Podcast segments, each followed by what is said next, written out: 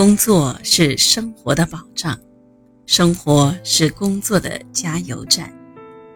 打造一个舒适的起居，能够在回家之后舒舒服服的休息，与家人愉快的沉浸在天伦之乐中，自是一件惬意的事情。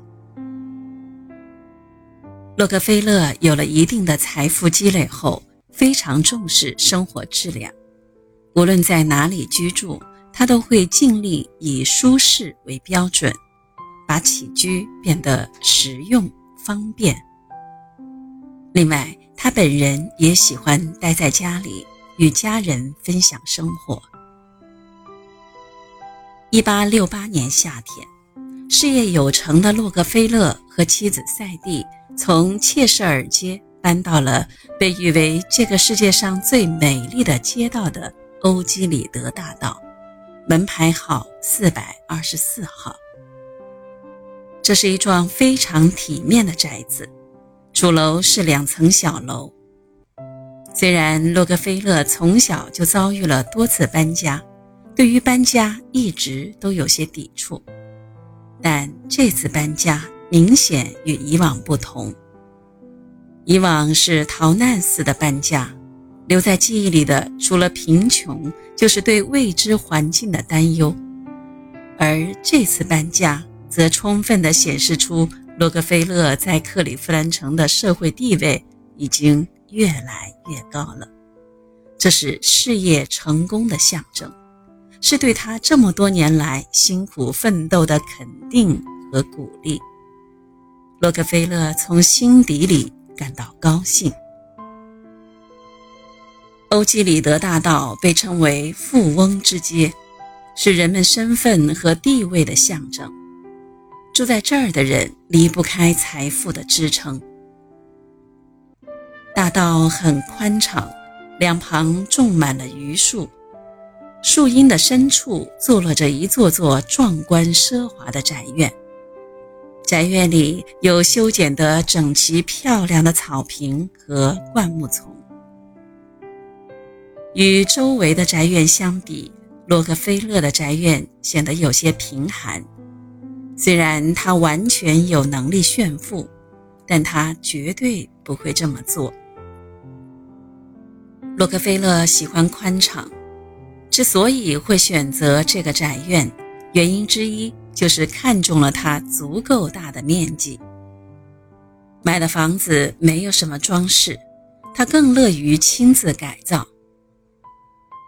洛克菲勒天生就是一个讲究实用的人，不看重建筑外部的装饰。在他的眼里，这些装饰虽然看起来足够美丽、足够吸引人们的眼球，但却没有实际的用途。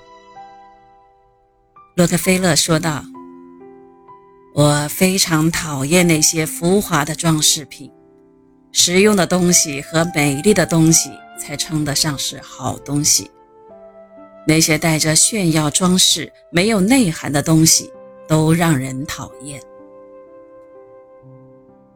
在这里住下后，洛克菲勒买下了一块和花园相邻的土地，便于扩大花园。他喜欢自然的味道，在家里修建一个大大的花园，早就在他的规划之内。洛克菲勒虽然越来越富有。但他并没有打算购置豪宅，他并不认为豪宅能够给自己带来更多的满足。相反，他开始购置土地。1873年，他买下面积为79英亩的一大块土地。这块土地位于弗里斯特山，距离他家四英里。这里有山有水，风景宜人。是一个很好的开发地点。果不其然，两年之后，有个人看上了洛克菲勒的这块土地，并将其买了下来，盖起了一所疗养院。但不久之后，受经济萧条的影响，洛克菲勒按照协议收回了这块地，但房子已经建起来了，于是他每年夏天都来这里度假。洛克菲勒特别钟爱弗里斯特山的宅子，它坐落在一个山坡的山脊上，山脚下便是伊利湖，景色秀丽。这座宅子比较丑陋，装饰显得华而不实，好在宽敞，视野开阔。为了更好地享受明媚的阳光和呼吸新鲜的空气。他摘掉了所有的窗帘和壁挂，并且新添了一条通透的玻璃长廊。在当时那个炫耀的时代，不少富豪都纷纷添购豪宅，以显示自己的财富和地位。但这种行为在洛克菲勒的眼里仅仅是一场闹剧而已。他更看重房屋的舒适，而不是豪华程度。在他的家里，没有刻意的装潢，没有虚假的摆设，没有任何奢侈品。洛克菲勒认为，住得舒服就好，不必为他人的评论担心。由于当初着眼于度假，投资者按照旅馆的式样修建了这个宅子。这么大的房子，自己住也是浪费，更何况一年也在这里住不了多长时间。于是，洛克菲勒和妻子赛蒂因地制宜，决定把这里改建成付费俱乐部。不久之后，俱乐部便改造完成了。为了庆祝俱乐部的开业，1877年夏天，他们邀请了朋友们来度假。大家都觉得这真是个不错的地方。当他们收到账单之后，才发现，原来这个地方是要收费的。一八八三年秋，洛克菲勒一家搬离了弗里斯特山，迁往纽约居住。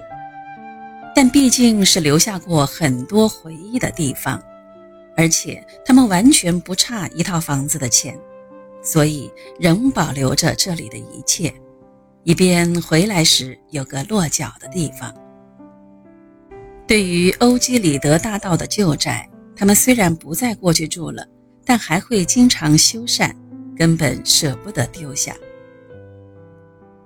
洛克菲勒十分珍视家庭生活，他喜欢和家人在一起的日子，就算只是简单的聊天，他也会感到很大的满足。